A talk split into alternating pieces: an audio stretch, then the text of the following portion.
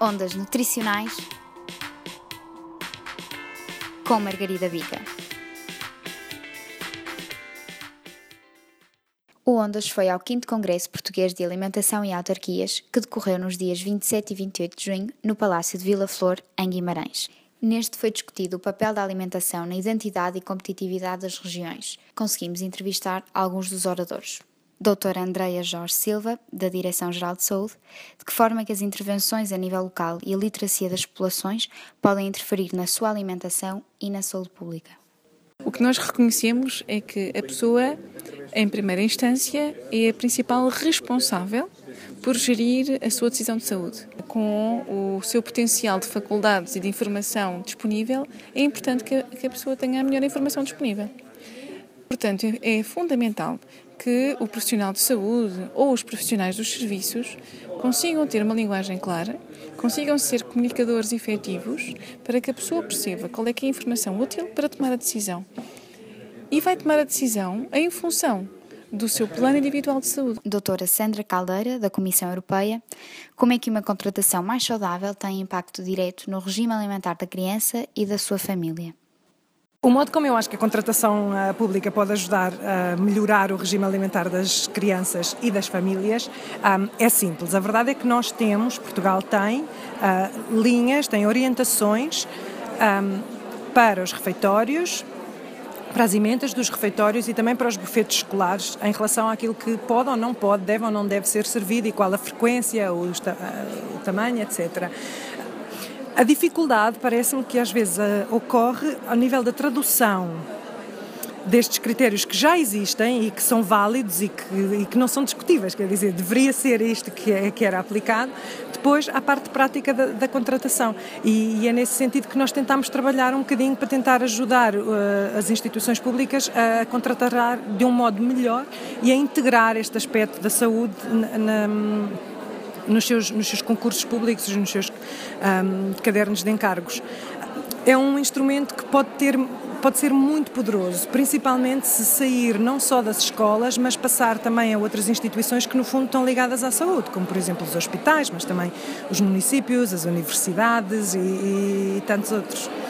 Doutora Bárbara Camarinha, nutricionista da Câmara Municipal de Gaia, após vários anos de avaliação do estado nutricional da população do pré-escolar e do primeiro ciclo, consegue de uma forma indireta perceber se já há alguma alteração dos hábitos alimentares e se esses resultados indiretos influenciam as decisões políticas tomadas. Relativamente aos alunos e aos resultados eh, com os alunos, já são alguns anos de avaliação, é certo. Ou tivemos um crescimento e agora parece estar a estagnar. Eh, com estes anos esperamos que, que haja aqui uma diminuição, já se perceba que realmente estamos nesse sentido, mas notamos uma coisa, é preocupação por parte dos alunos, que é uma coisa interessante. Nós vamos às escolas, vamos avaliar os alunos e, e eles já pensam, é, é por causa do peso. E há sempre aquela preocupação, ou quando nós avisamos as animadoras que está-se a aproximar o momento, os miúdos ficam preocupados em se vão estar mais pesados, se não vão estar mais pesados. Ou seja, começa a haver mesmo por parte dos alunos uma consciencialização, aqueles mais velhinhos, naturalmente, eh, de para que é que serve o trabalho. Isso para nós eh, também, também é importante.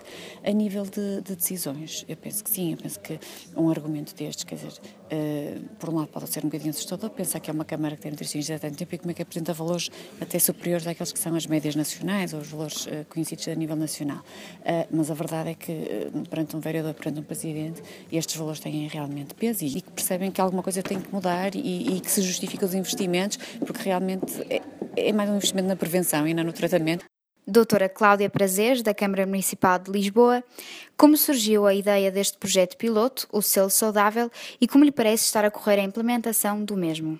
O projeto surge uh, de uma parceria uh, entre a Direção-Geral de Saúde, de, do, do, Programa Nacional de, de Alimentação, uh, e foi numa reunião com, com, o professor Pedro Graça que levantámos ali uma série de, de necessidades é? que, que, em Lisboa uh, existem e de que forma é que conseguiríamos colmatar. E então surge a ideia da questão da economia social, porque em Lisboa, uh, só para ter uma noção, na rede social temos cerca de 400 entidades uh, na, na, rede social de Lisboa. Portanto, havia ali um grande nicho para podermos chegar a toda um grande número de, de, de, de desde da criança, não é? Desde o do, do bebê, quando começa a introduzir a alimentação, até à pessoa idosa. As instituições aderiram muito bem, uh, há algumas dificuldades que, que, vão aparecendo, mas como temos sempre o acompanhamento de uma nutricionista, portanto, têm sido sempre uh, colmatadas. E agora, na fase da implementação da dieta mediterrânica nas, na, nas emendas das instituições, Doutora Ana Rito, do Centro de Estudos e Investigação em Dinâmicas Sociais e Saúde, como considera que está a malnutrição infantil no nosso país e como avalia a introdução do programa MUNSI, Programa de Promoção de Saúde Infantil em Municípios, nas várias cidades. Em relação à malnutrição infantil, nós temos vindo a estudar uh, esta questão desde há oito anos e, portanto, percebemos claramente que o país uh, deu passos importantes na abordagem da malnutrição infantil e, quando falamos em malnutrição infantil, falamos da desnutrição e falamos do excesso de peso uh, e obesidade infantil. E, portanto, acho que o país tem dado passos largos, não só pela política nacional que tem, um, eh, onde a obesidade está muito ativa na agenda política, mas também ao nível local. Um, eh, e é esse trabalho que nós temos vindo a desenvolver com os municípios, é um pouco a tradução daquilo que é a política nacional um, em conjunto com a política local e depois a implementação disso no terreno. Como disse na minha apresentação, os municípios têm, têm tido muito interesse neste trabalho, conhecem muito bem a sua comunidade, sabem o que resulta, o que não resulta. A realização de um projeto com a avaliação do mesmo que permita um, suportar a decisão política local é o mais importante no meu ponto de vista. Dr. Flávio Valente, responsável pela proposta de emenda à Constituição Brasileira do Direito à Alimentação, como acha que está a situação da insegurança alimentar no mundo e em Portugal? A situação mundial é uma situação muito complicada no momento. Nós estamos numa espécie de uma encruzilhada. Na realidade, a questão alimentar ela não é definida exclusivamente pela vontade das pessoas de comer, mas sim pela capacidade delas comprarem e viverem, né? ou mesmo produzirem sua alimentação. E nesse momento nós estamos vendo uma mudança na, na conjuntura mundial que valoriza muito mais o, o direito dos investidores e dos grandes interesses econômicos do que os direitos das pessoas. Na, na, força que as multinacionais estão tendo de impor práticas alimentares que não sempre são saudáveis e de distorcer a, a própria estrutura agrária. Do, do ponto de vista de nacional, seja no Brasil, seja em Portugal, o mais importante é tentar fazer com que as pessoas recuperem o controle sobre a sua alimentação, ou seja, elas entendam que não é uma coisa dada, que você vai comer o que você quer comer, que na realidade você é limitado nas suas opções pela própria estrutura econômica do país. Passa pela discussão da alimentação como um eixo de desenvolvimento do país. Portugal tem uma situação que não é trágica, mas é incompatível com o nível de desenvolvimento que tem. Mudar as políticas a nível nacional e, ao mesmo tempo, batalhar em termos internacionais para ver uma reversão da hegemonia dos, dos poderes econômicos. Doutora Marta Sampaio, nutricionista da Câmara Municipal da Maia, de que forma é que considera que a comunicação que faz, maioritariamente gráfica, influencia um bom entendimento da promoção de alimentação saudável dos seus municípios? Nós procuramos que esta imagem uh, também seja uh, suportada por um bom conteúdo. E apenas que valorize o conteúdo que, que criamos.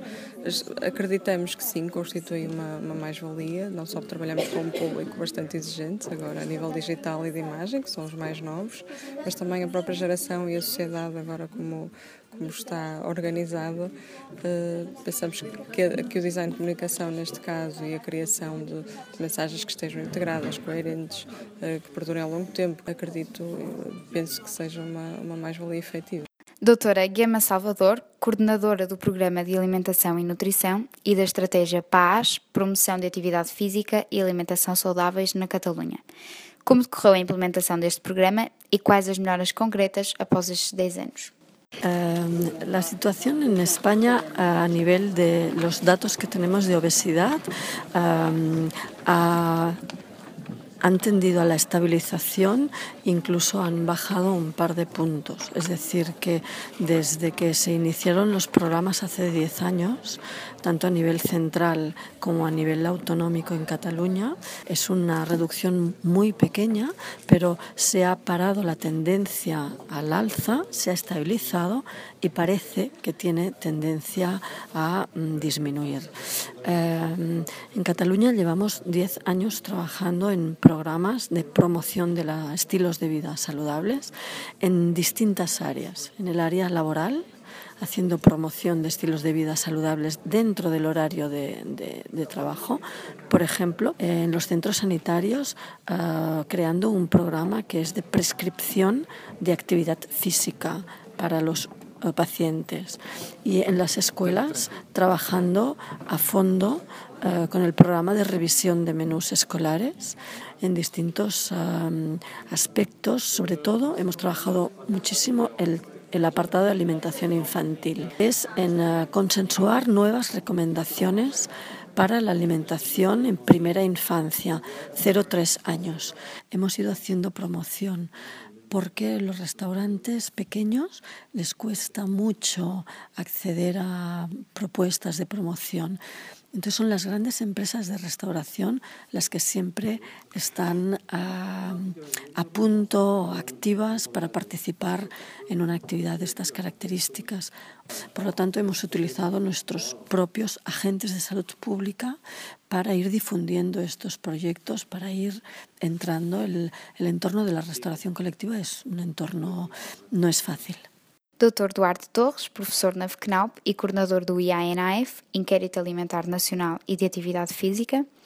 Pode o IANAF auxiliar um diagnóstico alimentar a nível municipal? Tem a ver com a representatividade da amostra. Ou seja, nós temos uma amostra que é representativa a nível nacional e a nível regional das NUTs, portanto, no, no, na NUT 2 não temos, nenhum, não temos dados sobre, representativos sobre nenhum município em particular. Uh, portanto, é claro que uh, muitos dos dados de, de, do, obtidos a nível nacional, digamos, sendo representativos da população nacional e não havendo, não, digamos, indícios de que a população de um determinado município se, se, seja muito diferente da do, da do, resto do país, não é?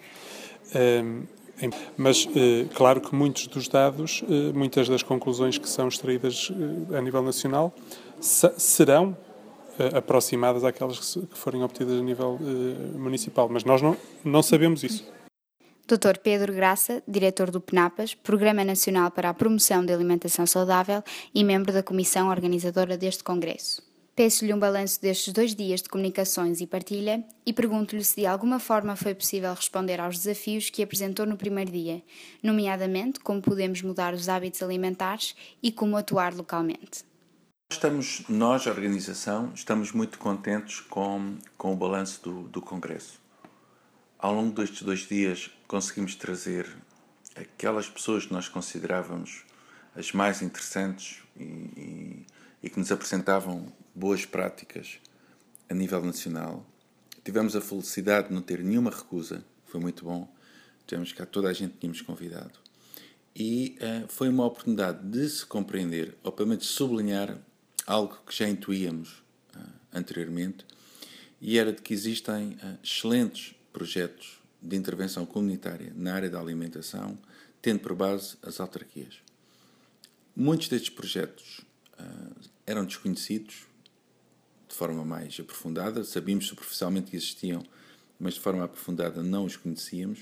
Por uma questão que também tem a ver com a divulgação uh, desta área de conhecimento. Ou seja, nós hoje divulgamos muito bem o conhecimento relacionado com as ciências básicas, com as bioquímicas, com uma série de áreas onde existe um espaço próprio de comunicação, que são os artigos científicos, nomeadamente, mas ao nível da intervenção comunitária temos ainda eh, muito pouco espaço para podermos eh, divulgar e comunicar aquilo que estamos a fazer, por vários motivos. e por isso, um congresso deste género permite que de uma forma mais aprofundada e com discussão à volta, possamos não só conhecer aquilo que se está a fazer, mas também conhecer mais aprofundadamente os protagonistas, as pessoas que o fazem e, acima de tudo, que foi o que nós tentámos trazer neste Congresso, que não fosse uma mera apresentação daquilo que se faz, mas, mas tentámos que fosse uma discussão muito viva de, das dificuldades que as pessoas têm, uh, daquilo que aspiram, de como é que estão a tentar fazer. Portanto, eu diria que este Congresso foi também um sucesso pela capacidade que teve de apresentar uh, o estado da arte uh, de uma forma, eu diria, muito, pré, muito perto da realidade e da realidade humana das pessoas que o vivem. Um, as perguntas que foram feitas, uh, os comentários que tivemos, a discussão que tivemos fora do Congresso, permitiu que alguém do Norte, de Braga, de Guimarães, conhecesse de forma muito aprofundada aquilo que se faz no Algarve, o que se faz em Lisboa, etc. E como geralmente as autarquias portuguesas, apesar de terem redes, geralmente a este nível, que é um nível ainda muito inicial da alimentação em autarquias, está a trabalhar quase como experiências, ah, eu diria, circunscritas a determinadas áreas geográficas, nós com este congresso quebramos essas áreas geográficas e pusemos as pessoas realmente a se conhecerem pessoalmente e a comunicarem. Eu diria que esse, esse para nós é, é o primeiro ganho do congresso. O segundo ganho, ou um ganho uh, acessório, tem muito a ver com um, o Congresso se passar sempre, ou nós tentamos que o Congresso passe sempre muito perto das autarquias. Neste caso, este ano tivemos a felicidade de ter a autarquia de Guimarães, que um, não só nos facilitou um espaço extraordinário, extraordinário, um dos melhores locais para fazer congresso no país inteiro, pelas suas condições naturais, pela sua acústica, pelo, pela capacidade do pessoal técnico, por muitas razões, mas também permitiu que muita gente conhecesse aquilo que é a realidade de Guimarães. O investimento que Guimarães está a fazer na alimentação saudável, o investimento que Guimarães está a fazer um, na promoção de uma alimentação sustentável e ambientalmente um, uh, também uh, mais, uh, diria, mais próximo das populações. E nesse aspecto também é uma oportunidade de se conhecer não só realidades locais, mas também se conhecer a realidade da cidade anfitriã. Diga-se de passagem, Guimarães recebeu de forma magnífica um, o, todos os participantes. Em terceiro lugar, e já agora se me permitem uh, acrescentar que uh, gostaria muito de felicitar quem veio, quem, quem se expôs, porque as pessoas expõem-se, é sempre uma exposição, quem teve a coragem, o interesse, a vontade de se expor, um, num congresso que também um, teve uma partilha internacional. Isso para nós é muito relevante, é trazer boas práticas internacionais que, de alguma forma, podemos comparar com as práticas nacionais. Ou seja, trouxemos práticas de Espanha, trouxemos boas práticas de França, eh, boas práticas do Brasil, eh, e quando nós temos os melhores a nível internacional comparativamente com os nossos, nós podemos ver até que ponto estamos acima ou abaixo daquilo que são as médias de, de qualidade. Isso para nós também é muito relevante. E por fim, dizer que isto não se faz sem o apoio, sem o patrocínio, sem a ajuda de muitas entidades que nos ajudaram a levar a, a, o Congresso para a frente e também agradecer a todos eles um, aquilo que foi. E, e, e, uma coisa que, que, que, é muito gratificante para quem organiza Congresso é, é no final do Congresso, durante as, os dias que seguem, durante as semanas que seguem, recebermos dezenas, eu diria que são dezenas de mensagens de pessoas que ficaram muito agradadas por participarem no Congresso e já nos perguntarem quando será o próximo, um, dado o interesse que ele despertou. Isso acho que é o maior é o maior elogio que se pode fazer no Congresso é quando os próprios participantes ah, manifestam o seu interesse, o seu prazer em terem estado neste, neste convívio. Ah, e para nós isso é que é o mais gratificante.